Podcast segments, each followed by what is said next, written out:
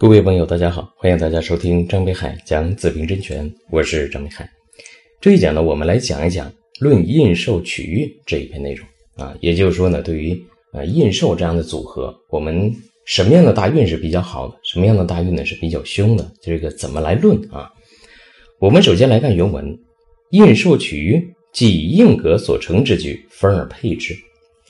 那么这句话呢，所表达的含义就是说，如果说我们确定这是印绶格的话，啊，接下来我们就看这个局当中喜的是什么啊，或者说呢忌的是什么。同时呢，我们配合大运啊，大运如果出现所喜的，那必然呢就是一个好的一个运势啊。如果大运出现的是不好的啊，所忌的，那这个运势呢就是一个凶的运势啊。其印绶用官者，官禄印重，财运反击。伤食之方，亦为最利。那这当中就举个例子啊，什么例子呢？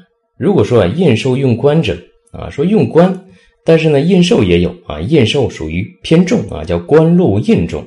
这个你用官的话，那印绶太重，那印绶就是豪泄官星的，对吧？所以这印绶起到的是负面作用。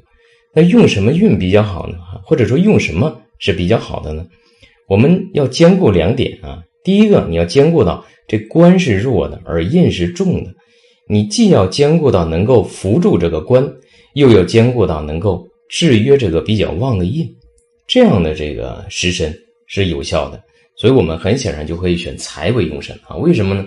因为财一方面可以升官，另外一方面呢，财就可以克印。所以，大运逢财的时候啊，就是比较好的一个运啊。伤食之方亦为最利，所以走这个伤食也是可以的。当然，走伤时的话，我们要看这个组合关系是什么啊？大家千万不要看说，哎，伤食如果和官紧紧挨在一起呢，那这个时候呢，再逢这个伤时运就不好了啊。或者说官就在外面透出了，再逢这个伤时运啊，这也不好。另外一个呢，印重的时候啊，伤时是可以豪泄印星的啊，但是我们还要看印星它重到什么程度，旺到什么程度啊。如果印星过重的时候，而没有通关啊，没有这个比劫来通关的话，伤石头反而是会出现消印多时这样的一个凶险的一个状况啊。我们再来看，若用官而病带伤时，运喜官旺印寿之象。如果说用官的话，但是局当中出现什么呢？出现这个食伤，那用官局当中出现食伤，这叫伤官见官啊，食神制官啊，这个用神受制都不好。那这个时候呢，就最好是走。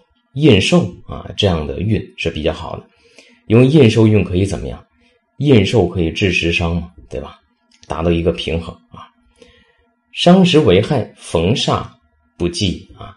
这当中就表达一个观点啊，也就是说，你我们来学习《紫微真诠》这本书当中的时候，大家一定要知知道啊，他把呃这个吉神和凶神这两个属性体现的非常明显。他认为说正官就是吉的，吉煞呢就是凶的。所以逢到这个七煞的话，那么这个时候有伤时啊，伤时来治七煞，那就是以吉来论的啊。但是我们从能量角度来讲呢，大家还要知道，这个如果治煞过重，它也是为凶的啊。所以并不是说这个七煞一定就需要去治啊，我们还是要综合来看。但是呢，从相这个角度来讲，有这样一个相啊，这个也是有道理的。那大家可能会想说，老师，你看这个话这么说也对，那么说也对哈。那确实这样的啊。这个是七杀有志，这是一种吉的相，但是你还要从能量角度给它判断一下。如果七杀受制过重的时候，这个也体现一个凶势啊。验寿而用伤时，财运反击，伤时一利。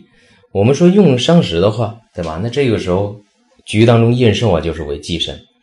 那局当中验寿为忌神，谁能解决这个验寿的问题呢？那就是见财，对吧？所以呢，出现财运的时候就是吉的啊。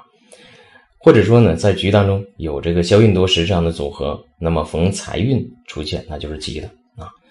那逢伤时运也是好的，为什么啊？这个就是那逢伤时运不就助起了原局当中伤时吗？当然用财是最好的啊。若行官运，反现其灾啊。你行官运就不好了啊？为什么呢？对吧？因为官生印嘛，那本身这个消运夺食就不好，对吧？你再见官的话，官又生印，那夺食不就更严重吗？所以叫反现其灾。煞运则反能为福啊，那么遇到煞运的时候就不一样，因为煞克身，对吧？印怎么样？